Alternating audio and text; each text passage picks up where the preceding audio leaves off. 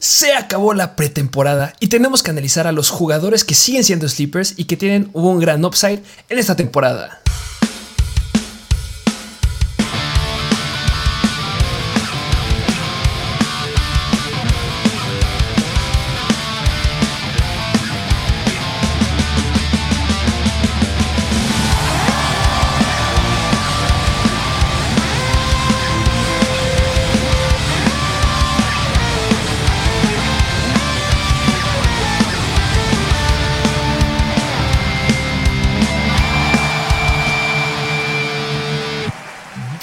A un nuevo episodio de Mr. Fantasy Football.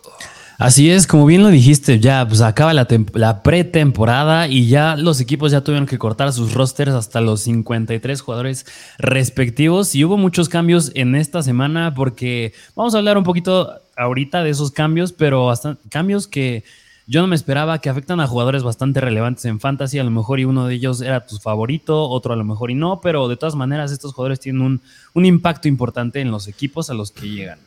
Que ya lo acabas de decir bastante bien, o sea, no solamente se acabó la pretemporada, sino que los equipos en esta última semana ya tuvieron que cortar sus rosters a los 53 hombres finales entonces, cuando cortan los rosters a los 53, empiezan a liberar jugadores. Y después viene lo que sucedió el día de ayer. Viene la carnicería y todos van a buscar en waivers a los jugadores que soltaron los demás.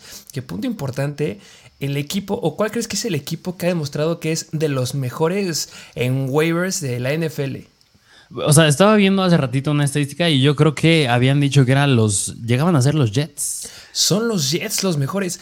11 jugadores o 11 picks que soltaron los. 11 jugadores que soltaron en waivers fueron seleccionados ahorita. O sea, es increíble. Y la verdad, la. No quiero decir el número, según yo son como unos 10 jugadores que están en su roster ahorita oficial. Los encontraron de waivers en las temporadas pasadas. Valga solamente decir uno que ya todos ubican desde la temporada pasada, Braxton Berrios, fue un jugador que agarraron de waivers y ahorita está siendo un wide receiver bastante, bastante relevante, que también no le dan el chance de dar ese, ese paso a, ser elite, que, o sea, no creo que pueda ser elite, pero un puesto importante en, la, en el salón de wide receivers, pero llega a ser relevante en cierto punto. Entonces sí, los Jets fueron relevantes, son muy buenos en waivers y ya cortaron muchos jugadores y llegaron los jugadores a muchos equipos. Muchos jugadores no alcanzaron el roster final y nombres importantes, ¿eh? Sí, y yo creo que muchos de ustedes quieren escuchar eso, quieren que discutamos un poquito estas nuevas situaciones, porque yo creo que vale la pena antes de que empiece la temporada, porque ya estamos cada vez ya más cerca de la temporada regular, ese juego del Thursday Night. Pero ¿qué te parece si vamos unos cuantos equipos? No vamos a mencionar a todos los equipos, los, yo creo que los más relevantes en cuanto a estas situaciones antes de hablar de este episodio que es de Sleepers. Venga, episodio solicitado, pero es muy importante hablar de estos jugadores. A ver, avídate uno.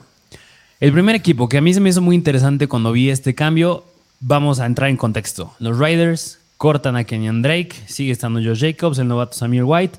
Pero lo interesante es el equipo al que llega, que son los Baltimore Ravens, un equipo en el que ya está Gus Edwards y está J.K. Dobbins, ambos regresando de una lesión del torn ACL. ¿Tú cómo ves esta nueva situación ahí? Que obviamente ya analizamos lo que pasa en los Raiders, o sea, no se preocupen, o sea, para mí este Josh Jacobs no cambia nada que se haya ido Ken Drake, sigue siendo igual de malo, yo no lo prefiero.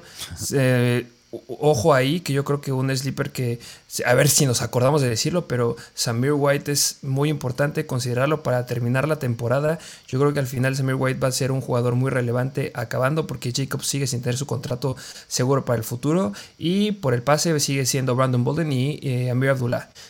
Vamos a los Baltimore Ravens. Yo cuando vi la noticia, lo primero que pensé es, los Ravens no confían en su backfield. Y no es que no confíen por el talento, simplemente no confían porque no están listos. ¿Cuál era la noticia que estaba sonando antes, antes de que empezáramos la pretemporada? J.K. Dobbins. Es que J.K. Dobbins no va a estar listo, J.K. Dobbins sí va a estar listo. Antes del primer partido de pretemporada sale una noticia. J.K. Dobbins sí va a estar listo para la primera semana. Porque J.K. Dobbins lo desmintió en Twitter. Pero, brother, no es cierto. No estás listo para la primera semana. Y eso es lo que me acaban de demostrar jalando a Kenjan Drake. Y Gus Edwards sigue en la pop list. Entonces no, cada vez me alejo y me alejo más de los running backs de los Baltimore Ravens, que no les hemos recomendado nunca que los agarren, simplemente están yendo muy muy altos porque empiezan o ya están en la zona de la muerte los running backs. ¿O tú cómo lo viste? Sí, yo creo que si podemos resumir un poquito la situación de estos tres running backs en específico, yo creo que el valor de Gus Edwards baja, el valor de Jackie Dobbins baja, y yo me atrevo a decir que el valor de Kenyan Drake sube, pero que diga el valor de Kenyan Drake sube no es que sea ya top 15, top 20, es decir, llega un equipo en el que yo creo que bien puede ser el running back que tome las oportunidades por aire y tienes enfrente a Jackie Dobbins y a Gus Edwards, como bien lo acabas de decir, running backs que traen mucho riesgo de pues de no estar al 100% al inicio de la temporada, incluso de volverse a lesionar. Así que yo creo que para Drake puede ser bueno, pero para J.K. Dobbins y Edwards yo creo que no.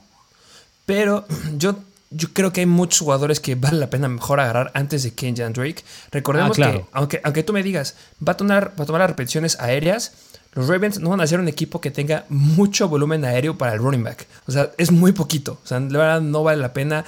Yo prefiero apostar a un Brandon Bolden o un Amir Abdullah en los Raiders, a lo mejor, que apostar por Kenyan Drake. Y simplemente, ya lo dijiste, baja el valor de todos. Jake Dobbins sigue siendo el running back 1, pero no sé, sigue sin ser mi favorito. Yo no lo agarraría. Es como Antonio Gibson. Es como, no. No, no, no, para nada. Yo creo que el valor de Drake sube, pero como bien dices, estos Ravens no es un equipo que se acostumbra a lanzar a los running backs. Así que no, no vayan por él. Pero bueno, pues esta fue la situación en los Baltimore Ravens. ¿Qué te parece si nos vamos a otro equipo? Venga.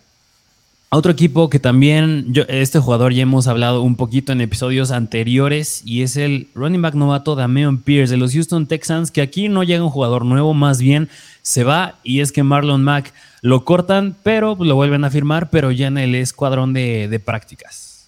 Sí, simplemente ya lo habíamos hablado. Yo creo que este va rápido. Yo creo que es el sleeper, el jugador que más ha tomado mucha relevancia. La verdad, ya llegamos a un punto en que a Damian Pierce lo están agarrando hasta en el quinto o sexto round. Se me hace muy arriba porque era un jugador que al principio que empezó la pretemporada lo estabas encontrando en la onceava. Yo tuve un draft que lo llegué a agarrar en la once o en la 12, o sea, de verdad nadie lo agarraba y ha elevado bastante y pues va a ser el running back uno de los Houston Texans.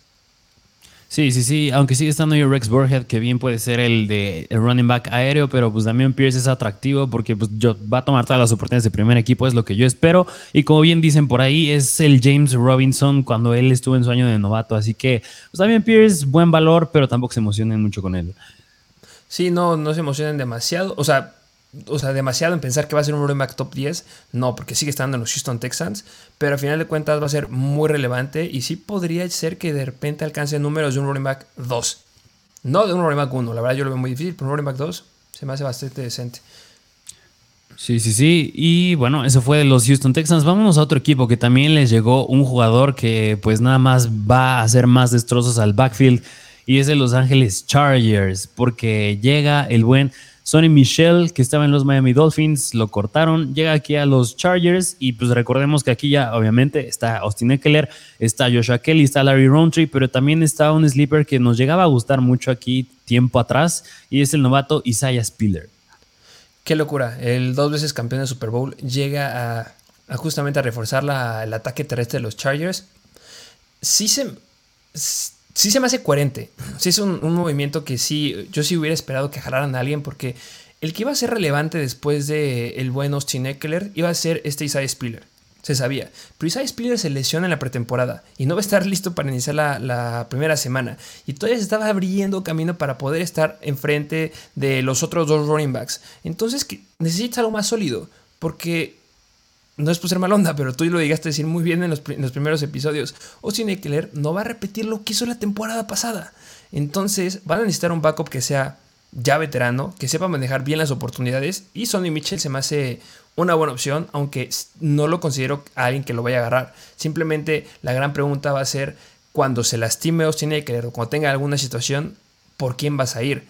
Va a depender. Si ya está Isaiah Spiller bien, pues yo a lo mejor apostaría un Isaiah Spiller, pero eso estamos hablando después de la semana 6. Antes poder ser Sonny Mitchell, sí, no, va a ser un punto interesante de analizar. ¿Cómo ves? Sí, como bien lo dijiste, Sonny Michel no es para que lo agarres. Yo creo que si acaso va a llegar a estar en la temporada, a lo mejor y en waivers que Isaiah Spiller se vuelva a lesionar y Austin Eckler también se llega a perder tiempo, ahí es donde va a ser relevante Sonny Michel. Pero yo creo que a lo más como lo suelen llamar en las semanas, ya en la temporada, como un streamer nada más. Es decir, lo metes una semana y ya te deshaces de él. Sí, justo, pero yo lo vería como un streamer que encuentras en waivers, no que tengas en tu equipo. Nada ocuparía un lugar ahí en banca. Así es. Y vámonos a, otra situación que ya no es hablar de running backs, vámonos a los wide receivers.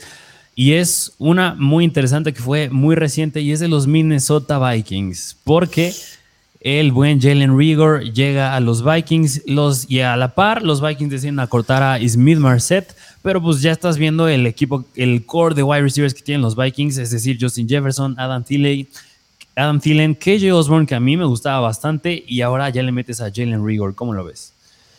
Bueno, primero es una noticia que reventó. Yo creo que el día de ayer fue las noticias que más me, impactaron de todas las que llegaron a ver, porque y recordemos que fue Jalen Rigor, era un wide receiver que se encontraba justamente en el draft del 2020.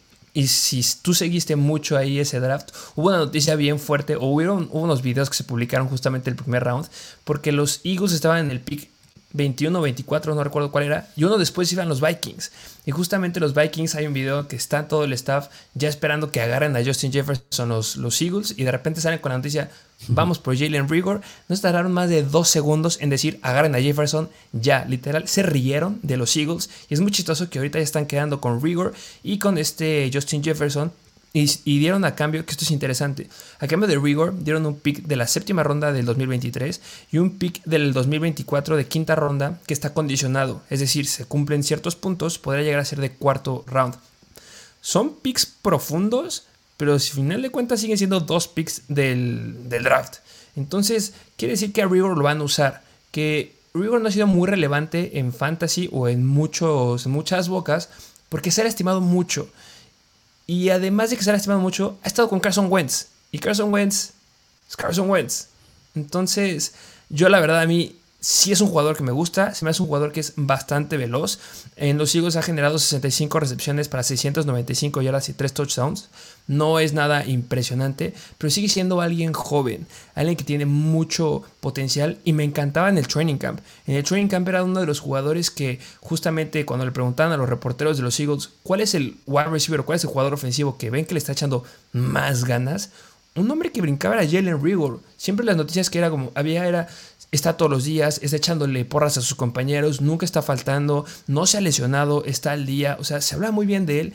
Y ahorita que lo manden a los Vikings, con una situación importante que sucede en los Vikings, que llega O'Connell, que es un nuevo, el nuevo coordinador, este, que era el coordinador ofensivo de los Rams y ya llega como head coach a, los Vikings, se me hace increíble lo que puede llegar a ser ahí, porque ¿qué me puedes decir de la edad que tiene Adam Thielen?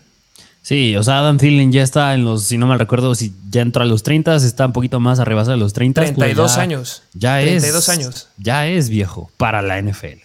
Justamente los 32 años es la edad en la que los wide receivers caen. Simplemente Adam Thielen me estaba gustando mucho porque decíamos que es un wide receiver que va a empezar a retomar lo que hacía antes, ser el wide receiver del slot, que es una característica diferente, bueno, que, se usaba desde antes de un wide receiver que es un poquito más lento, pero ocupaban mucho en la zona roja. Yo creo que se le cae mucho el potencial a Adam Thielen, se le cae demasiado el potencial a KJ Osborne, porque podríamos ver en mi idea, que es como yo los visualizo a los Vikings, de un lado como abierto Justin Jefferson, del otro lado como abierto Jalen Rigor, porque Jalen Rigor es un velocista, y en el slot Adam Thielen, o pues empezarlo a campechanear ahí con KJ Osborne, o empezar a hacer mezclas, y simplemente recordemos que en la temporada pasada, cuando estaba Robert Woods saludable con los Rams, Robert Woods era, era relevante, y ya hablaremos después también del coreback, pero simplemente me gusta cómo llega ahí. Yo creo que sí vale la pena agarrarlo. Hay que esperarnos porque por ahora solamente va a ser el regresador de patadas, pero yo creo que sí puede tener potencial con un coreback que es mucho mejor con los que ha estado y si se logra mantener sano puede ser relevante. Sí, y mira, tú dijiste un argumento que es clave con Jalen Rigor. Es un wide receiver que es joven, apenas lleva, este va a ser su tercera temporada en la NFL, es decir, todavía no puedes garantizar que es un wide receiver malo. O sea, no está en la situación adecuada y yo creo que al fin ya la tiene aquí en los Vikings por todos los aspectos que dijiste que lo rodean. Aunque, bueno, para mí es difícil todavía como decir este quién va a ser el relevante ahí, hablando yo creo que de Thielen, Osborne y Rigor, de esos tres, digo, porque Justin Jefferson pues es el claro elite ahí, pero hablando de estos tres yo creo que es difícil. Yo creo que, como bien lo dijiste, yo creo que es buena idea agarrar a Rigor, yo creo que también es buena idea agarrar a Osborne y ¿por qué es buena idea? Porque yo creo que son jugadores, agarras al final de tus rounds, agarras a cualquiera de estos dos y en la semana uno ves el uso que les puedan dar a los dos. Yo creo que KJ Osborne está en ventaja porque ya conoce el playbook, ya tiene química con Kirk Cousins y Jalen Rigor. Yo creo que tiene que tener un tiempo para adaptarse. pero en la semana 1 el uso que le den a ambos se va a ver para darse una idea de qué puede verse en el resto de la temporada. Y pues ya, te, ya en la semana 1 te das esa idea y ves a quién tiras, porque pues en la semana 1 siempre hay waivers. Así que yo creo que es una buena idea agarrar tanto a Rigor como a Osborne.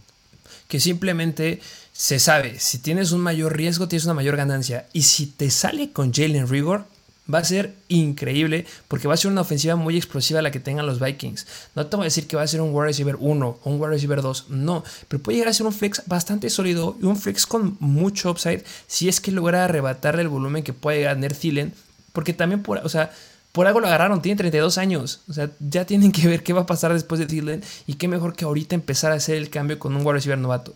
Yo sí he apostado, a lo mejor muchos me dirán, es que está muy acelerado, puede ser que no tenga relevancia, pero lo que tú dijiste, una, dos, tres semanas no es relevante, lo suelto. Una, dos, tres semanas, si es relevante, aguas porque tengo yo un sólido jugador en mi banca. Sí, sí, sí, sí, completamente de acuerdo. Pero bueno, pues esa fue la situación en los Vikings. Y vámonos a una última situación que a lo mejor ya de rápido, porque ya seguro quieren escuchar los Sleepers. Y es la de los Carolina Panthers, que yo creo que vale la pena mencionar que llega el buen Lavisca Chenault. Y hablando de los Jaguars, yo creo que es muy bueno para Christian Kirk, porque pues es un target menos a quien lanzarle. Ya tiene más asegurada esos targets Christian Kirk. Pero hablando de los Carolina Panthers, yo creo que a DJ Moore no creo que le afecte mucho. Yo creo que quien le llegaría a afectar en todo caso es a Terrence Marshall y al buen Robbie Anderson, que, que yo viendo este trade de la Vizca Chenault me recuerda mucho a cuando estaba Curtis Samuel en los Panthers. Curtis Samuel llega a ser de un perfil bastante similar de que es un wide receiver que es tanto bueno por tierra como bueno por aire y la Vizca Chenault eh, por eso se llegaba a caracterizar. Era buena en las yardas después de la recepción, así que yo creo que si quieres darte una idea cómo podrían llegar a usar a la Vizca Chenault es ver lo que hace a Curtis Samuel. ¿O cómo ves tú? Justo, a mí sí me hizo mucho ruido, o sea, bueno, me encantó, ya lo dijiste bien, por el lado de los Jaguars me encanta. Saben que Christian Kirk es un jugador que nos gusta mucho, que somos uno de los sleepers favoritos. Lo hablamos justamente en el episodio de sleepers, el primero, vayan a verlo. En verdad, Christian Kirk es muy, muy bueno. Y es un jugador que no se ha alterado mucho por la ADP. Se ha subido mucho en los rounds, se ha subido como un round, pero yo creo que sigue siendo muy, muy valioso. Y por el lado de los Panthers, ay, me hace, me duele por DJ Moore en primer lugar, pero tampoco siento que vaya a ser un jugador que sea un impacto inminente. Si le pega, por ejemplo, a Robbie Anderson, que empezó a subir mucho el potencial, y empezó a salir un rumor ahí que podrían hacer un trade que ya lo desmintieron, pero es una ofensiva en la que yo sí necesito verla, más porque están con Baker Mayfield, porque Sam Darnold se pierde cuatro semanas mínimo, entonces sí necesito verlos ahí, esa ofensiva completa para poder decir qué onda con la Vizca. yo prefiero arriesgar más hacia una ofensiva que va a ser de más puntos, prefiero apostar por un Jalen Rigor, a un Lavisca Chenault o alguno de los sleepers que les traemos. Así es, sí, sí, sí. Y, y también mencionar uno más, hablar de los Commanders, ¿qué me puedes decir de la noticia que impactó al mundo de la NFL y que nos dolió mucho de Ryan Robinson. Híjole, que la verdad muy mala noticia, porque lo mencionamos en nuestros picks favoritos. Tú lo llegaste a mencionar junto con Jahan Dodson. Y Brian Robinson era un buen, pues también podría haber estado aquí entre los sleepers, porque pintaba ser un buen running back que es novato, que iba a quitarle las repeticiones a Antonio Gibson después de lo mal que ha hecho las cosas Antonio Gibson, a pesar de que sigue estando Eugene McKissick. Pero pues sí, sale la noticia de que pues tiene un incidente en la pierna y si no me recuerdo, pues todavía están determinando cuál es el periodo en el que podría regresar y también es esa incertidumbre, ¿qué también va a regresar? Que aquí vamos un poquito, vamos a darles el extra, que nos sigan a nosotros y que vean a Mr. Fantasy, porque sí, soy doctor y podemos analizar un poquito más y no solamente se trata de lo que digan los analistas. Lo que sucede es que le dieron, tuvo dos, eh, dos disparos en la pierna, tuvo uno en el glúteo y uno en la parte inferior de la pierna. Entonces, algo que es importante es que no tuvo ningún daño estructural. Es decir, los disparos solamente llegaron a músculo. Y eso es muy, muy bueno, porque no estás dañando nada que sea de nervios, no estás dañando nada de vasos, que es muy importante, y no dañaste el hueso. Entonces estamos hablando de una lesión que no puede tardar tanto si me preguntas, ¿va a regresar este, esta temporada? Yo creo que sí va a regresar esta temporada. Depende mucho qué tan profundo haya llegado, depende también mucho eh, cómo haya sido la dirección, si salió, se quedó, cómo fue la cirugía, muchas cosas que no sabemos obviamente. Pero si tú me preguntas, ¿va a regresar en esta temporada? Sí, yo considero que sí va a regresar Ryan Robinson esta temporada. Ya regresó con los Commanders, está con moletas, está ahorita sin la posibilidad de mover la pierna, pero yo sí lo aguantaría, yo sí lo guardaría en mi, guardaría en mi banca, porque a pesar del incidente, sí lo mantuvieron en su roster de los 53 jugadores oficiales y al menos yo voy pronosticando una semana 6, 7, 8. Yo ya me esperaría que estuviera entrenando sin ningún problema y ya listo para regresar. Y si mi compadrito que nada más no da las sus manos no agarran el balón, Antonio Gibson sigue teniendo problemas de fumbles, va a llegar a un puesto sólido. Entonces yo sí lo aguantaría. Sí, sí, sí. Y yo creo que si tú tienes a Antonio Gibson, digo, es una malísima noticia la de Brian Robinson, pero yo creo que ya hablando de fantasy, yo creo que es relativamente una buena noticia si tienes a Antonio Gibson. Yo iría por él. Yo si tengo a Antonio Gibson, yo iría a buscar a Brian Robinson. Les llega con el cuento de, oye, quién sabe si regrese, es que puede estar lesionado y ya no puede regresar cómprasela, véndela así y da casi nada, no pagues nada o, si está en waivers o si está disponible, agárralo, porque ya es tu respaldo, algo que no tenías antes, que salía antes de Brian Robinson, ya tienes la posibilidad de tenerla. Entonces, si tengo a Antonio Gibson, sin lugar a dudas, agarro a Brian Robinson. Sí, completamente de acuerdo.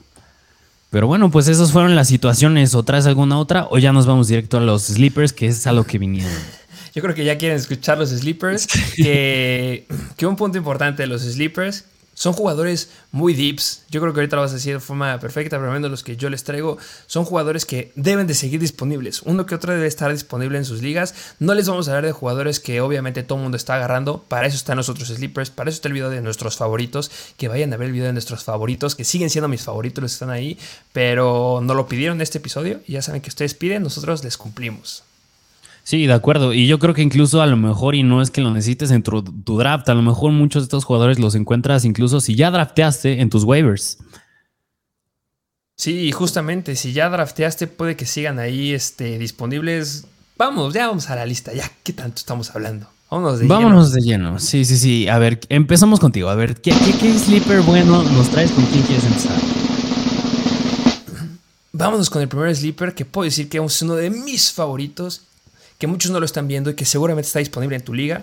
Lo pongo como uno de mis sleepers favoritos porque simplemente está disponible. De verdad dudo que, siga, que alguien lo haya agarrado y me voy a ir a un equipo que tiene un nuevo esquema porque llegan coaches nuevos y son los New York Giants. Vamos a hablar de Wandale Robinson.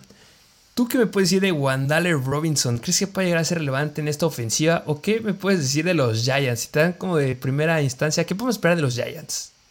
Mira, de los Giants, en el episodio pasado de los Sleepers, yo toqué a Daniel Jones, que sigue gustándome bastante como un sleeper Daniel Jones, y mucho va de la mano. Incluso hemos mencionado ahí a Kadarius Tony hemos mencionado lo que pasa. Llega Brian Dabol, hablando de Daniel Jones, llegan los que eran los coaches de Patrick Mahomes, en, de los corebacks, llegan a coachar a Daniel Jones. Por eso me gusta mucho. Y yo creo que en general me gusta mucho este equipo de los Giants, no para llegar al Super Bowl, obviamente, pero en términos de fantasy. Pueden venirse cosas muy interesantes y con Wandale Robinson también me gusta bastante porque de entrada, pues yo creo que si no lo conoces, pues es porque es novato. Es novato y pues dinos ya qué, ¿por qué es tu favorito? Justo me dice la, gran intro. Cambia mucho eh, los coordinadores ofensivos, cambia el head coach. Y hay que recordar que Wandale Robinson tiene una característica bien importante. Porque él empezó jugando en Nebraska. Y en Nebraska fue usado como running back y como wide receiver. Entonces trae mucha escuela de running back y eso es muy muy bueno. Y ahorita hablaré de lo que hizo en la pretemporada. Pero después de que estuvo en Nebraska, se cambió a Kentucky. Y en Kentucky en el 2021 solamente tomó el rol de wide receiver. Pero no solamente de cualquier wide receiver tomó el lugar de wide receiver del slot. Y ojo, porque ser wide receiver del slot es muy importante en esta ofensiva de los Giants, que ahorita les está diciendo varios puntos. En esa temporada, en el 2021, su última como colegial, tuvo 104 recepciones, 144 targets, 1334 yardas y 7 touchdowns. Muy buenos números y calificado en la aplicación de Pro Football Focus de los jugadores o wide receivers del draft, era de los que estaba dentro del top 3. O sea, era muy, muy bueno. Los Giants lo eligieron en la segunda ronda del draft. O sea, consideren eso. No solamente es que lo hayan elegido porque sí. Eligieron a, a, Robinson mucho antes que a George Pickens, que era lo relevante que está haciendo, y que a Sky Moore, que se lo llevaron los Chiefs. O sea, es un wide receiver que no lo proyectábamos, nadie que se lo llevan tan temprano, pero al momento en que lo jalan, sí nos hace mucha coherencia. Porque ya les dije, este Wandale Robinson fue muy relevante en la posición del slot de wide receiver en college. Y algo que van a usar mucho los Giants es la posición de wide receiver del slot. La posición de wide receiver del slot para Brian Dabol es muy importante, porque simplemente hay que voltear a ver lo que pasó con Cole Beasley cuando estuvo con él en, los Bills. Cole Beasley estuvo con los Bills desde 2019-2021.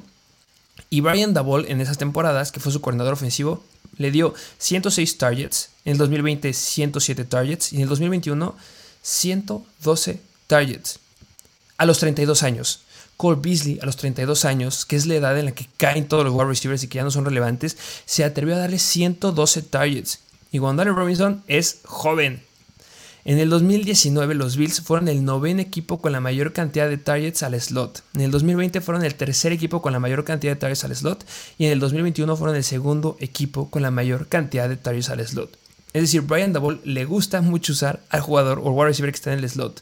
Porque parte de su ofensiva se maneja en eso. Y eso solamente nos quiere decir el, el upside que puede llegar a tener Wandale Robinson. Porque el puesto del slot es para él, para nadie más. Hablemos de los wide receivers de los Giants, que vale la pena recalcar que son los wide receivers más caros de toda la NFL, que no entendemos por qué, pero bueno, es la situación que hay. Número uno, Kenny Godaday. Kenny Godaday es un jugador que fue muy relevante en los Detroit Lions, pero fue muy relevante en los Detroit Lions por una situación muy importante. Y esa situación se llama Matthew Stafford. Recordemos que los receivers más elites o los más importantes que hemos tenido en los últimos 20 años, bueno, o desde que estuvo Matthew Stafford, ¿quiénes fueron? Uno fue Calvin Johnson y la temporada fue Cooper Cup. Y justamente una pregunta que nos hacíamos siempre al final de la temporada pasada fue como, ¿fue mucho por Cooper Cup o por Matthew Stafford? Yo creo que mucho tuvo que ver Matthew Stafford, porque con Matthew Stafford fue muy relevante Kenny Golladay, porque cuando llegó a los Giants no hizo nada. Obviamente tuvo que ver que en el 2021 tuvo una lesión de cadera, pero en lo que lleva de pretemporada ha jugado 51 snaps y solamente lleva una recepción para 6 yardas. Y si tú te pones a verlo en los juegos, ese compadre tiene una flojera de jugar impresionante. Parece que no se lo están peleando o no, como si no estuviera en la burbuja y que pudieran sacarlo del equipo y la verdad es que no, y eso es lo que sucede cuando le das a un jugador mucho poder y un contrato multimillonario de 4 años por 78 millones de dólares. Haces un jugador que no, o sea, no se lo merecía. Entonces, ese es un, por un lugar, Kenny Goladay. Segundo punto, Sterling Shepard. Sterling Shepard no está al 100%. Ya regresó a entrenar, pero recordemos que viene una lesión de él, tendón de Aquiles. Y los jugadores que regresan de una lesión de tendón de Aquiles no recuperan su potencial al 100%. Y también está Kader Stoney, que Kader Stoney tiene características muy similares a las que tiene Wandaler Robinson. Pero Kader Stoney tiene muchos problemas de lesiones. Y se espera, salió una noticia ayer que se espera que sí pueda estar para la semana 1, pero si no está, cuidado. Entonces, las situaciones se dan muy muy buenas para Wandale Robinson. Es un jugador que ya se sabe que va a estar en la posición del slot. Lo usan mucho los, los Giants, o van a usar, este Brian Dabble usa mucho a los jugadores que están en el slot. Tiene un muy buen físico, es muy rápido, es bien entretenido verlo, cómo corre, y puede llegar a darnos temporadas como no sé, quiero pensar un Jalen Waddle que también empezó tomando situaciones desde el slot la temporada pasada y terminó promediando 15.5 puntos fantasy PPR, que obviamente se mezclaron muchas situaciones, pero también podemos recordar a Jarvis Landry, que igual jugando desde, el slot como novato generó casi 12 puntos fantasy en promedio. Se me hace que Gondole Robinson podría llegar a estar promediándonos por juego unos 12, 13, 14 puntos, ya como que ya muy alucinado, pero es un jugador que está disponible. Simplemente vale 100% la pena tenerlo. Sí, sí, sí. Y mira, ahora me hace más sentido, porque hace unas semanas antes de la pretemporada yo vi una noticia de los Giants y decía, Wandale Robinson lo están usando desde el backfield. Y se me hizo bastante interesante porque yo no sabía quién era Wandale Robinson, me metí a ver un poquito y qué pasó es que lo ponían en el backfield, lo ponían como coreback y luego ya hacían un motion, llegaba Daniel Jones alineado desde el slot, llegaba, se alineaba desde coreback y ya Wandale Robinson se alineaba desde el slot. Pero pues digo, que te pongan ya en el backfield y que a lo mejor en una de esas situaciones te usen en una wildcat y además lo que estás diciendo, te usen desde el slot cuando ya vimos el uso que Brian Dabo le daba a Cole Beasley. Y bien lo dijiste, Kadarius Tony, Kenny Golladay y Sterling Shepard son tres jugadores.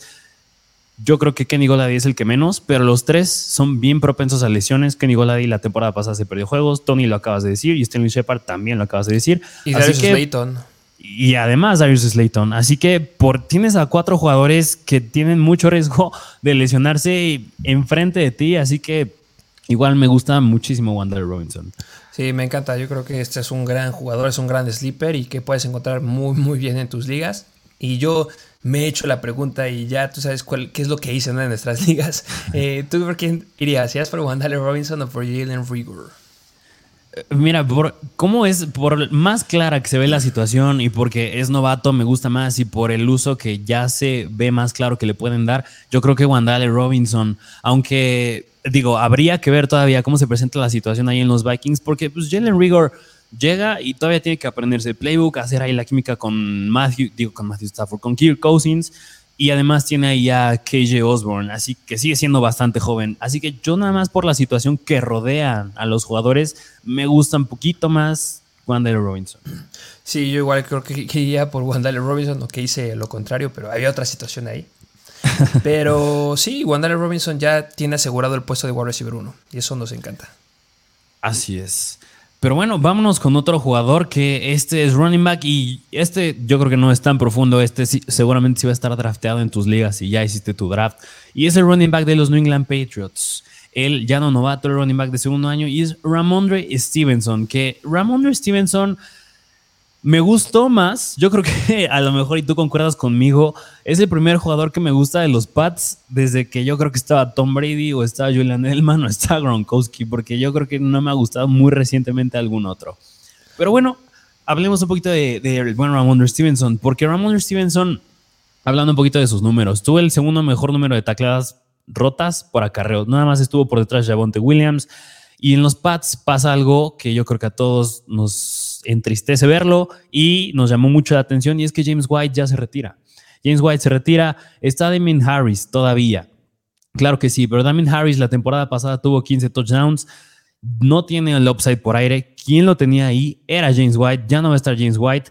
Sigue estando ahí Ty Montgomery, pero Ty Montgomery ya le está tirando los 30 años, ya no creo que pueda ser muy relevante ahí. Y Ramon Stevenson, como bien lo dije, pues es su segundo año apenas en la NFL yo creo que si me pregunto, si vemos el depth chart de los New England se lastimó, Montgomery se lastimó, ¿no? Según yo. Ah, sí, sí, además, o sea, trae una lesión de rodilla, aún se desconoce la severidad que puede hacer y cuánto tiempo se podría llegar a perder si es que se pierde tiempo, pero agreguémosle eso, que es muy malo para. Montgomery y buenísimo para Ramondre Stevenson.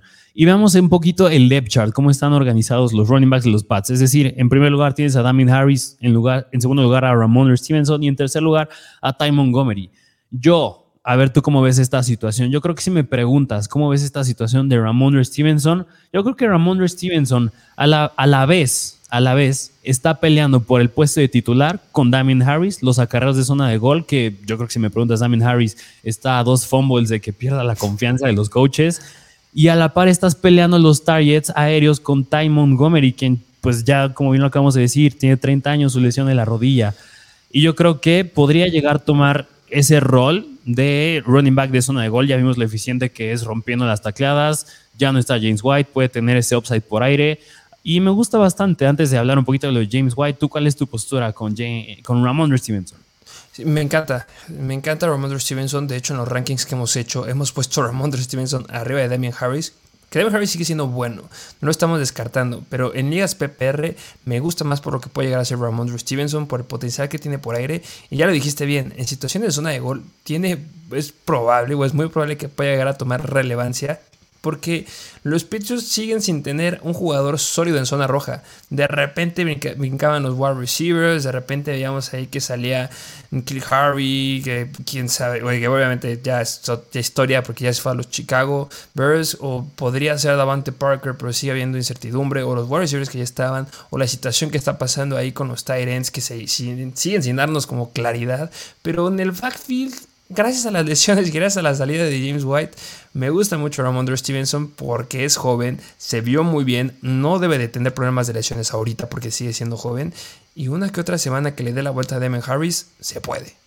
Sí, sí, sí, sí. Y yo creo que si eres nuevo en fantasy o incluso en la NFL y no te acuerdas que hacía James White, es interesante ver lo que hacía para ver, no creo que pueda hacer esto porque trae la competencia de Montgomery, pero en caso de que sí le confíen mucho el balón por aire a Ramondre Stevenson, ahí te van un poquito los números de James White que no son muy impresionantes, pero son sólidos. Ahí te van. En el 2017, 5.3 targets en promedio por partido es bueno y 30 yardas por partido. Estamos hablando por aire, bastante bueno. Estás hablando de unos 7 puntos fantasy por aire. 2018, 7.7 targets, 47 yardas aéreas, estas dos por partido. Y 2019, 6.3 targets por partido. Y yo creo que es muy bueno cuando estás hablando de un running back. Un running back ya que esté superando los 6 targets, 7 targets, es bastante bueno. ¿A qué voy con esto? Yo creo que estás hablando de que mínimo pueden llegar a ser unos 6 puntos de recepciones, hablando en ligas PPR, más las yardas que pueda llegar a ser este running back, que son como 4 puntos fantasy. Ahí estás hablando de un suelo de 10 puntos fantasy en ligas PPR. Y yo creo que a esto si le sumas lo que puede hacer por tierra y si mete touchdowns, que es a lo que le está compitiendo a Damien Harris, Ramondre Stevenson, es un jugador de flex que puede tener un upside bastante interesante. Sí, que simplemente el ADP en el que se está yendo yo creo que es no le hace justicia y es por eso que sigue siendo un sleeper y que puede ser relevante. Y podrías a lo mejor intentar ahí un trade, por ejemplo, con Ramondre Stevenson. Sí, así es. Pero bueno, pues por eso me gusta muchísimo, nos gusta muchísimo Ramondre Stevenson. Venga, vamos al siguiente. Vámonos al siguiente. ¿Tú quién traes otro sleeper atractivo? Otro sleeper que me gusta, que ya he hablado de él, que yo creo que va a ser relevante y que ya es un sólido jugador en el equipo, que ya está oficialmente dentro del primer equipo del, del equipo, valga la redundancia. Y que sigue siendo un jugador que sigue estando disponible porque no lo están viendo, porque hay una piedra en el zapato muy fuerte. Y estoy hablando del wide receiver de los Washington Commanders, que es novato, y es Jahan Dodson. Jahan Dodson es un gran wide receiver y que su gran piedra en el zapato es Carson Wentz. Pero vamos a ver un poquito de lo que, de lo que es Jahan Dodson y por qué me gusta. Porque Jahan Dodson desde college, bueno, para empezar es uno de los mejores jugadores de la clase, dentro del top 5 sin ningún problema. Y desde college que jugaba en Penn State nos demostró que es muy bueno peleando balones en el aire. O sea, es, es alto y es muy bueno, es muy atlético y dentro de las situaciones atrapando balones mientras brinca, hables de situaciones de pases largos o situaciones en zona roja, era muy relevante en Penn State y tenía muy buena habilidad. De verdad, es algo que se le facilita. Y Carson Wentz sí llega a ser malo. Sabemos que no nos gusta, esperemos que nos lo lleguen a sentar en algún momento, porque ahorita mm, que se dedica a jugar Madden y que ya no esté jugando como coreback. Pero Wentz nos demostró la temporada pasada que demostró destreza en los pases largos. Las primeras nueve semanas en el 2021 fue el coreback número 11 en pases de más de 20 yardas, con 28, y fue el coreback número 3 en pases de más de 40 yardas, con 7 pases. Y ojo, porque tuvo un juego de más de 400 yardas, siendo superado solamente por Tom Brady y Dak Prescott. En general, si podemos hablar de la primera parte del 2021 de Carson Wentz, podemos decir un coreback que fue preciso en pases profundos. Obviamente esto le cae de lujo a Troy McLaurin, nos encanta Terry McLaurin, que es uno de los wide receivers que siempre está lidiando con pases que son inatrapables, porque eso es lo que han sido sus quarterbacks para él. Pero ahora ya vamos a considerar que puede ser el wide receiver 2 y que podría llegar a tener descolgadas y que podría haber también situaciones en zona roja en donde lo ocupen su habilidad y que nos puede llegar a dar números de un sólido flex, un flex con upside, así lo puede llegar a ver. Y si ya no, y si nos llegan a sentar al buen Carson Wentz y entra algún otro coreback que sea un poquito más preciso, que sea un mejor coreback, básicamente, podría dar muy buenos números. Y es por eso que me gusta mucho Jahan Dodson. Sí, sí, sí. Y yo creo que algo importante a mencionar con Jahan Dodson es un jugador que tiene muy poco riesgo, es decir, no riesgo hablando de lesiones ni nada de eso. Poco riesgo en cuanto al valor que le puedas dar en el draft, en el round en el que te lo puedes estar llevando. Y tiene muchísimo upside. O sea, esto que acabas de decir con Carson Wentz, el uso que le llegaba a dar incluso a Michael Pittman en los Colts, era bastante bueno y que varias de esas pases largos que acabas de decir los use con Jahan Dodson, se me hace bastante bueno. Es como lo repetimos otra vez, es un sleeper, no es un jugador que yo creo que va a alcanzar números de un wide receiver 2, pero un flex sólido sí lo veo. Y además están diciendo que ya incluso llegó a superar a Curtis Samuel en el depth chart para jugar desde el slot. Que no sé, yo creo que va a estar más como wide, va a estar más abierto que de slot, pero a fin de cuentas está en el primer equipo ya. Sí, sí, sí. Vamos al siguiente. Vámonos al siguiente jugador que yo la vez pasada en el episodio de Sleepers les traje un coreback y ahora les traigo otro coreback y es de los Minnesota Vikings. Ya hablamos de la situación de Jalen Rigor y, Justin Jefferson y KJ Osborne y ahora hablemos un poquito de la otra situación que es de Kirk Cousins. Que Kirk Cousins es otro coreback que me gusta bastante. No lo había visto a fondo todavía, pero ya cuando vi sus datos me gustó un poquito más. Me gusta bastante para esta temporada Kirk Cousins. Y mira, Yo creo que Kirk Cousins no es un coreback que está dentro del top 10, está en el top 15, pero vamos a ver lo que hizo en el 2021. En el 2021 acabó como el doceavo mejor coreback en puntos por partido, 22.4 puntos por partido para ser exactos. Nada más tuvo cuatro juegos por debajo de los 20 puntos. Me gusta bastante y algo bien interesante de Kirk Cousins es que fue el quarterback más constante de la temporada 2021. Es decir, ve los números que tuvo. Tuvo 25 puntos, 27, 28, cae un poco 14, 18, luego 32, luego cae otra vez 15, pero 23, 22, 28, 25, 20. Son números que no son de un quarterback elite, un estilo Lamar Jackson, Patrick Mahomes, Josh Allen, pero es un quarterback que aquí nos gusta bastante, un estilo, un tipo Matthew Stafford que son corebacks que te dan jugador, juegos seguros, puedes confiar en ellos y además pasa algo la temporada pasada con Kirk Cousins, porque con números bastante buenos. Pero pasó algo que una, Irv Smith se le estimó antes de la que la temporada, no jugó toda la temporada y Adam Thielen en la semana 13 sufre su lesión que no le permiten acabar la temporada tampoco. Pero antes de la semana 13, Kirk Cousins estaba teniendo una muy buena temporada. Y lo hemos dicho N veces con Justin Jefferson. Llega Kevin O'Connell, pero también me gustaría adicionarle un poquito más, que también llega un nuevo coordinador ofensivo. Kevin O'Connell ya mencionamos que nos gusta, ex coordinador ofensivo de los Rams, gracias a él Cooper Cup y Matthew Stafford hicieron lo que hicieron, pero más específico, vámonos más a fondo, llega el nuevo coordinador ofensivo que es Wes Phillips, que Wes Phillips es el ex coordinador del juego aéreo de los Rams, o sea que gracias a Kevin O'Connell, gracias a Wes Phillips, Matthew Stafford en específico logró hacer lo que hacía. Y hace poquito, bueno, hace unas semanas, o si no, hace una semana en TikTok, llegamos a subir, subiste un, un TikTok de, yo hablando de Justin Jefferson, que decían que muchos nos critican que sí, Matthew Stafford no es Kirk Cousins porque cómo le va a poder ir igual que Cooper Cup. Pues no, o sea, Kirk Cousins eh, llegó a ser un mejor coreback que Matthew Stafford la temporada pasada, es decir, fue un 5% más preciso que él, lanzó 5 touchdowns cada intercepción, a diferencia de Matthew Stafford que lanzó 2 touchdowns cada intercepción.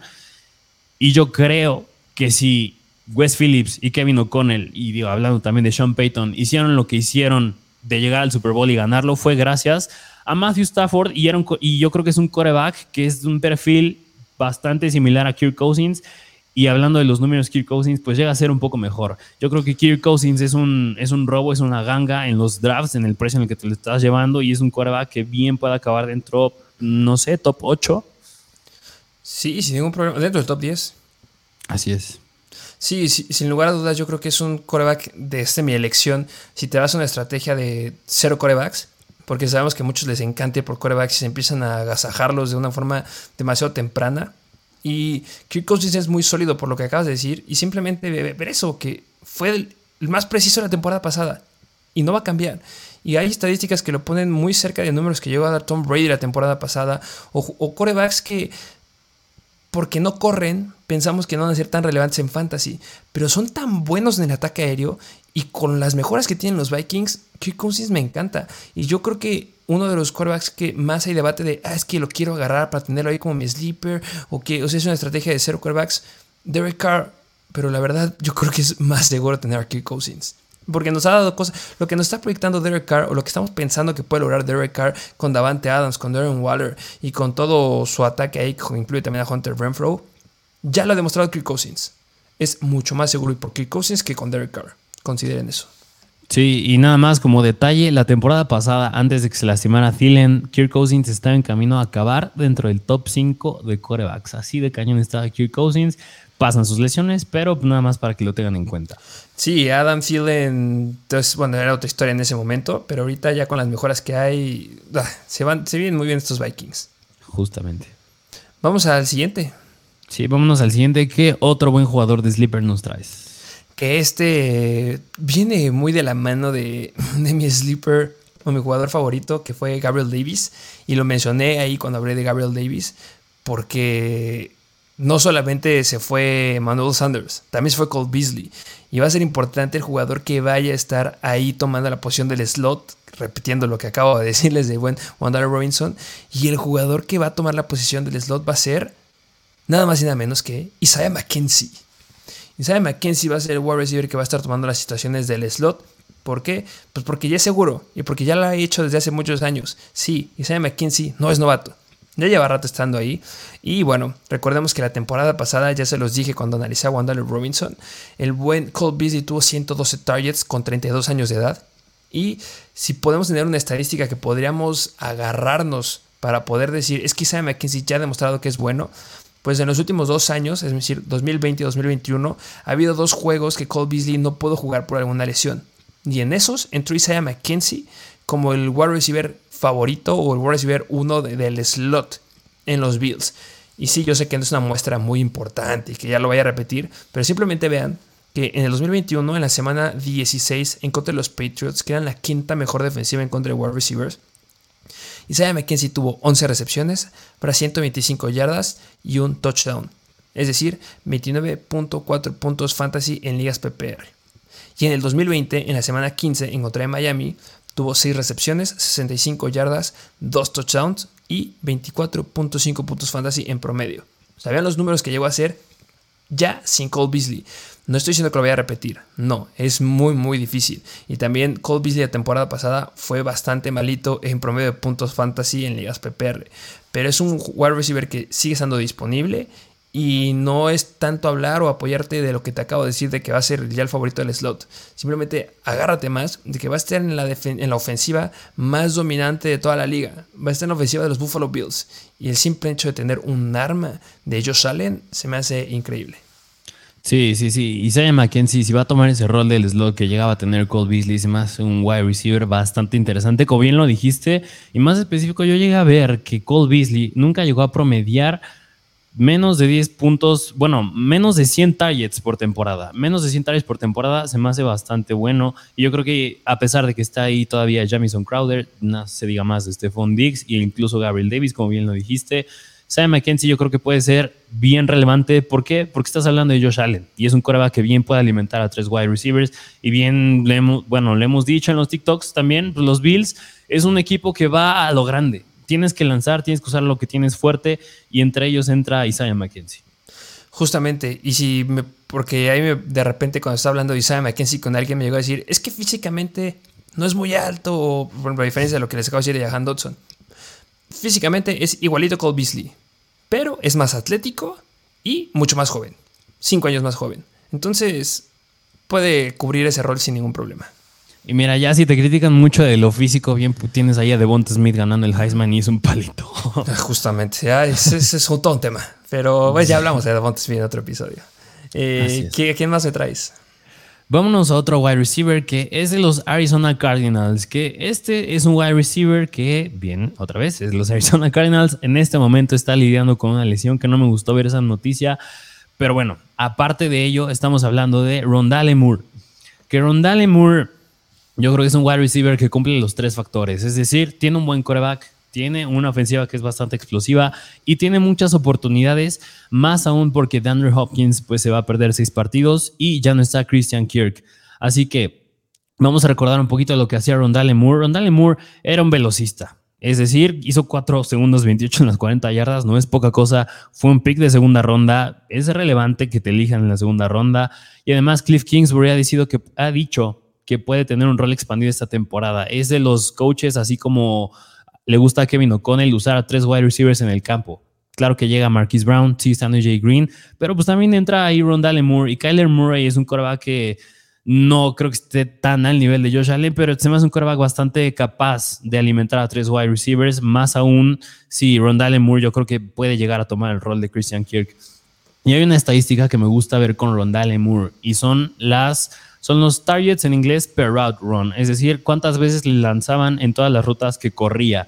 Y a Rondale Moore, en el 22.5% de las rutas que corrió, Kyler Murray le lanzaba. Para entrar en contexto, vamos a ver uno de los nombres fuertes, wide receivers que son relevantes esta temporada en esta estadística, es decir, Cooper Cup, 30%, Justin Jefferson, 27%, Jamar Chase, 22.6%, Stephon Diggs, 24.4% y Rondale Moore 22.5%, habiendo, habiendo estado la temporada pasada por detrás de Andrew Hopkins y Christian Kirk, incluso de AJ Green, se me hace bastante bueno. Es decir, a, Kyler Murray le gusta lanzarle cuando está dentro, cuando está dentro del campo.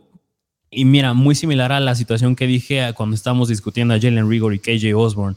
Rondale Moore es un jugador que agarras ya hasta incluso tu último round. Y yo creo que vale totalmente la pena porque es un jugador que te puedes dar cuenta luego, luego en la semana 1 qué uso le van a dar. Es decir, le va bien la semana 1, sí tiene, sí está corriendo muchas rutas, sí le está lanzando mucho Kyler Murray, sí le mete mucho al campo Cliff Kingsbury va a ser relevante. Entonces me lo quedo y puedo buscar hacer un trade en el momento que pueda llegar a tener un juego bastante explosivo, porque cuando regrese Andrew Hopkins ya hay con Marquise Brown y, AJ Green, yo creo que a lo mejor y puede llegar a perder relevancia.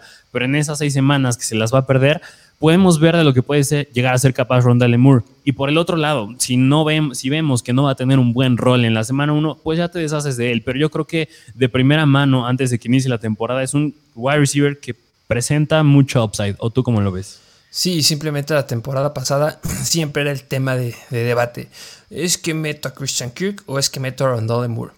Y dependía mucho. Y siempre estábamos ahí como que moviendo la bolita, dependiendo de la defensiva. Y Christian Kirk ya se fue. Pero sí llega Marquise Brown. Pero simplemente son características diferentes. Porque hemos dicho o habíamos dicho que Rondell Moore es un wide receiver en el slot por excelencia. Es velocista, igual que Marquise Hollywood Brown pero yo le veo más características de agilidad a Rondell Moore que a Marquise Brown, que Marquise Brown crea mucha separación y Rondell Moore es ágil. Y vemos que ya entramos en una nueva NFL en donde los jugadores que están desde el slot ya no son los clásicos jugadores altos como llegaba a ser Adam Thielen, sino ya son jugadores mucho más versátiles. Versátiles. son mucho más versátiles. Como, lo, como lo vimos, los Pittsburgh Steelers son por excelencia lo que estaban haciendo la temporada pasada, o lo que llegan a hacer con Antonio Brown, o lo que llegan a hacer con Juju Smith Schuster, o lo que llegaron a hacer ahí también con Deontay Johnson, que sí, es una posición de muchos golpes, ya ahorita la posición del slot, pero Rondell Moore es muy joven, es ágil, y yo creo que puede ser una válvula de, de escape, entre comillas, muy, muy favorable para este, para buen Kyler Murray. Yo creo que, que va a tomar o va a ser un impacto más fuerte, podría ser a Zach Ese me preocupa mucho más que Rondell Moore. Entonces, a lo mejor iba a empezar a dar las primeras seis semanas números de un sólido wide receiver 2 bajo y después de las tres semanas se caiga, pero va a seguir siendo un buen flex que estás agarrando al final del draft. Así es, así que pues ya lo sabes, Rondale Moore lo agarras, ves en las primeras semanas cómo le va, si no le va bien, pues lo sueltas, porque yo creo que estás de acuerdo conmigo, en la semana 1 del NFL siempre hay un jugador que es relevante para el resto de la temporada y que nunca nadie vio y que le empieza a ir muy bien. Yo creo que siempre hay waivers, siempre hay. Cordero Patterson la temporada pasada, por ejemplo. Justamente, y no sé quién vaya a hacer esta temporada, pero siempre los hay. Alguno que ya dijimos, ¿eh? Ojo, yo estoy apostando que la verdad, que puede ser un. Era Brian Robinson, pero pues ya pasó. Sí, sí, sí. Puede ser un andado de. Un este. Un. Rondale Moore. Sí, yo creo que sí podría llegar a hacerlo. Pero me gusta más Wandale Robinson. Un. Híjole, un Jalen Rigor me encantaría que pudiera llegar a hacerlo. Pero bueno, hay muchos. Este. ¿Te late que vayamos a, a otro? Vámonos a otro. ¿Qué otro jugador traes? Que mira, estos son un poquito más. Ya en lugar de ya analizar mucho a un jugador específico por el tiempo del episodio, yo creo que vale la pena mencionar a uno, unos cuantos. Que en primer lugar sí me gustaría hablar de los jugadores que están siendo importantes en los Indianapolis Colts y que están detrás de Michael Pittman y que van a estar justamente recibiendo pases de Matt Ryan, que es un coreback que es muy bueno en fantasy y que lleva a demostrar muy buenos números en fantasy porque es de los mejores lanzando pases profundos y eso no lo ha cambiado nunca. Siempre ha tenido más de 4.000 yardas. O sea, es increíble lo que hace el bueno Matt Ryan. Y Alec Pierce, que es en primer lugar un jugador que se me hace muy bueno y que puede tomar las jugadas desde el slot y que ya les hablé un poco de lo que pueden hacer los jugadores desde el slot. Me gusta mucho y con una ofensiva que se tienen que enfocar principalmente los defensivos en tomar a Jonathan Taylor, me gusta mucho Alec, Alec Pierce. Y otro también podría llegar a ser Paris Campbell que también va a tomar mucha relevancia en esa, en esa ofensiva si me dicen apuesta por uno, yo soy porque vas a encontrar justamente o analistas que se van hacia Alec Pierce o hacia Paris Campbell, que Paris Campbell ya tiene muchos más años de experiencia, pero a mí me gusta apostar más a los novatos y más al riesgo, y yo me iría un poquito más con Alec Pierce, por ejemplo.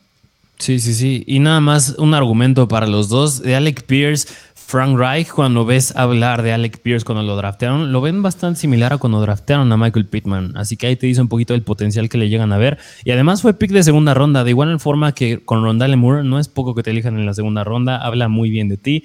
Y de Paris Campbell, pues eh, antes de la pretemporada se decía que te, estaba teniendo un muy buen training camp, muy buena química con Matt Ryan. Así que los dos para considerarlos. Sí, simplemente no es que llegue cualquier coreback a un equipo. O sea, llega un coreback con mucha experiencia y que le encanta lanzar los pases. Y se me hace un buen equipo los Colts. Y yo creo que sí puede darle la carga de trabajo a, varios wide receivers. Así es. ¿Qué otro traes? Vámonos a, otro jugador, al último que les traigo, que es el Tyrant de los Denver Broncos. No habíamos metido ningún Tyrant en los sleepers. Me atrevo a decir que es el primero que considero yo como un sleeper, porque Albert O Albert O no está en el top 10, me atrevo a decir que podría estar rascando apenas el top 15, pero Albert O no jugó el último partido de la pretemporada. Es decir, yo creo que es una buena señal de igual forma que pasó con Damian Pierce. Damian Pierce no jugó la segunda semana. Te deja más claro la situación de que van a ser el titular en sus respectivas posiciones. Y Albert O no jugó en la última semana de la pretemporada. Es buena señal con él. Y Albert O es la misma historia que hemos dicho con Jerry Judy y Cortland Sutton. Es decir, llega Russell Wilson y no es cualquier coreback.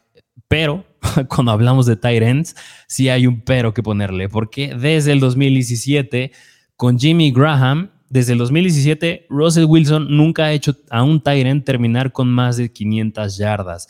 No es muy bueno para Albert O, pero un pero que le podremos poner a esta estadística es que desde entonces, pues Russell Wilson no ha tenido un Tyrant con el talento de Albert O. Es decir, ha tenido Tyrants como Will Disley, Jacob Hollister, Tyrants que pues no presentan el talento que llega a tener Albert O. Aún más, Nathaniel Hackett ha dicho que va a ser utilizado por todo el campo y podrá ser utilizado para correr pues casi todas las rutas que podrían existir en el mundo. Así que yo creo que además la, lesión de Tim Patrick abre muchas oportunidades, es decir, hace, incierta el hace incierto el rol que le pueden dar a Jerry Judy, a Corland Sutton, incluso a KJ Hamler, pero también a Albert O, porque pues no se ha visto mucho el potencial que llegaba a tener porque estaba atrás de Noah Fant, pero Noah Fant pues ya no está. Y hablando un poquito de la misma estadística que les dije con Rondale Moore, en cuanto a, la cantidad de targets que llegaban a tener los jugadores por ruta corrida, Albert Owen en el 2021 lo buscaron en el 23.5% de las rutas que corrió. Para que te des una idea de nombres fuertes, Travis Kelsey tuvo 21.7% y Mark Andrews 25.6%. Es decir, nada mal para Albert O, considerando que estaba atrás de Noah Fant y ahorita ya va a ser el Tyrant titular y yo creo que a lo mejor un pero que le puedan también meter a Alberto es que llega Greg Dulcich. Greg Dulcich, que es novato, todavía en la pretemporada se estaba viendo quién iba a ser el titular. Por eso les digo que es muy importante que en la última semana de la pretemporada no haya jugado Albert O, porque ya deja más en claro que sí lo es y ya se ganó la titularidad. Y nos gusta este número que, de targets que tenía por ruta corrida, la mejora de Russell Wilson, en general, yo creo que Alberto no es un en que puedes, yo creo que a lo mejor iniciar luego, luego. Puedes hacerlo, pero yo me atrevo a aventarlo más como un sleeper. Sí, justamente es un gran Tyrant. Que ya lo dijiste bien, o sea, estando atrás de Noah Fant, que Noah Fant tuvo muchos problemas de lesiones igual la temporada pasada, pero Alberto fue relevante al final de la temporada. Y viene Russell Wilson a un esquema en donde les gusta usar al Tyrant y que ya tuvieron una lesión, una pérdida importante en el ataque aéreo y que simplemente tener una alternativa viable es muy buena y Alberto también estoy muy de acuerdo con lo que dijiste, que no va a ser muy relevante desde el inicio de la temporada, pero es un Tyrant que es verlo evolucionar poco a poco y tiene toda la capacidad de ser un buen Tyrant, tiene el físico. Sí, sí, sí, 100%. Y, y también ahorita lo que acabas de decir, que tiene que ver con el Tyrant, pero un poquito más general, me gustaría a mí mencionar a los Chicago Bears. Los Chicago Bears, vaya que me han sorprendido. Me han sorprendido mucho. Si tuviste los juegos de pretemporada, yo creo que te, entretienes bastante viendo a los Chicago Bears. Porque Justin Fields es completamente diferente. Y simplemente nos demuestra que la temporada pasada no fue mucho por Justin Fields, que obviamente era novato y todo. Pero fue porque estaba un mal head coach. Ya ni quiero decir su nombre, porque ya pasó la historia. Pero Justin Fields es muy relevante. El último partido de pretemporada, tres series, las tres series en touchdown todas, antes de que se acabara el segundo cuarto. Bueno, ya acabó el segundo cuarto, ya metieron el segundo equipo. Pero vaya química que tenía, vaya cómo colocaba los pases, vaya lo bien que se movía, vaya lo bien que estaba corriendo este David Montgomery.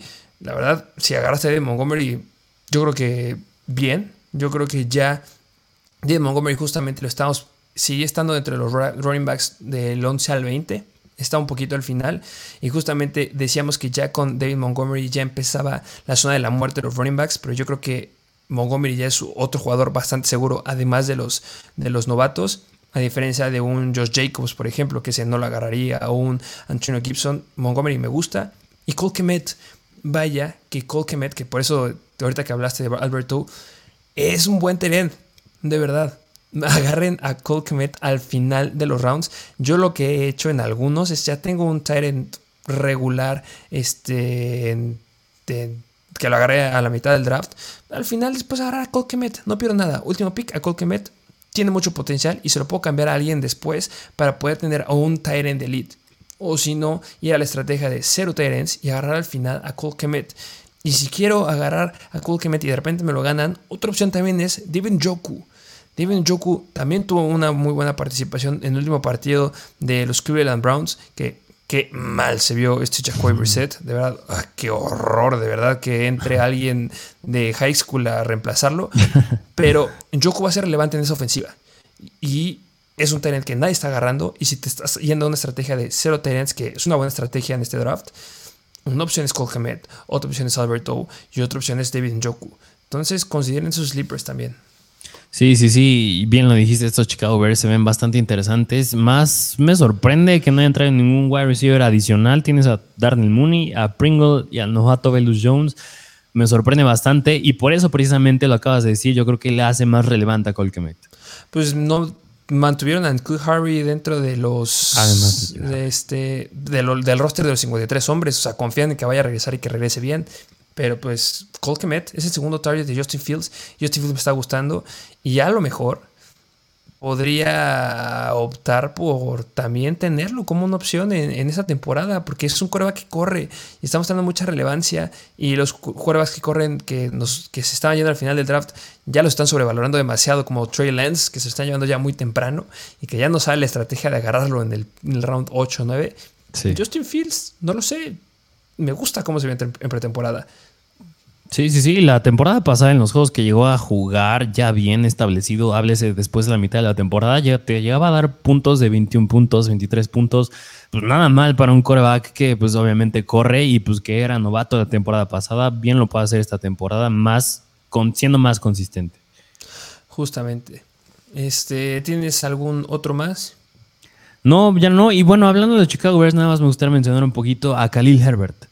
Que Khalil Herbert, recordemos que llega el que era, bueno, apoyante del coordinador ofensivo de los Green Bay Packers y recordemos que a los Packers les gustaba usar esquemas ofensivos de dos running backs y por eso se podría decir que a lo mejor Khalil Herbert podría llegar a tener un rol no quiero decir abismal, pero bastante importante ahí porque cuando se llegaba a perder semanas de Montgomery la temporada pasada, Khalil Herbert hacía bien las cosas. Ya es su segunda temporada, era novato el año pasado, así que Khalil Herbert podía ser un sleeper, pero como bien son muchos los que les acabo de decir, super deep, super profundo.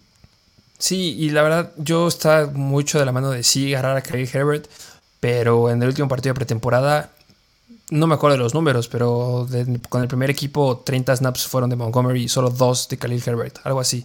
O sea, sí se van a apoyar mucho en Montgomery, que también es un poquito malo, porque se puede llegar a lesionar. Y ahí sí es muy relevante Khalil Herbert. Nada este, estarlo siguiendo. Y, hablando de, mancuernas, que lo mencionaste, seguir la mancuerna de Alexander Mattison con Dalvin Cook. Ah, que se rumoraba que podrían llegar a hacer un cambio con Alexander Mattison, que se vaya un equipo que sí lo ocupe.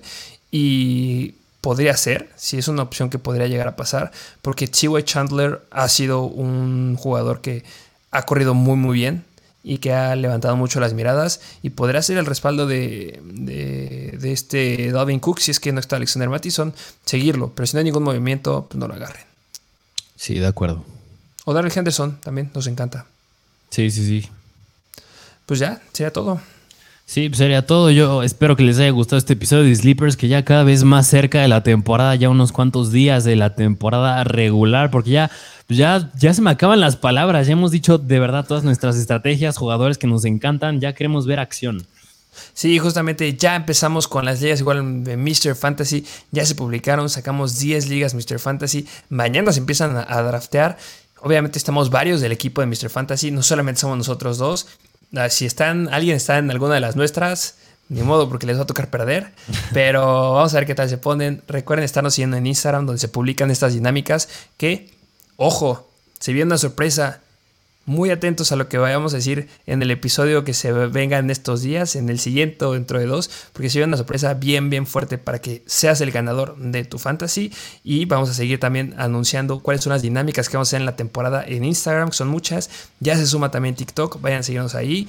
Y pues nada, gracias por ser la mejor comunidad de fantasy fútbol. Así es, yo creo que eso sería todo por el episodio del día de hoy y nos vemos a la próxima.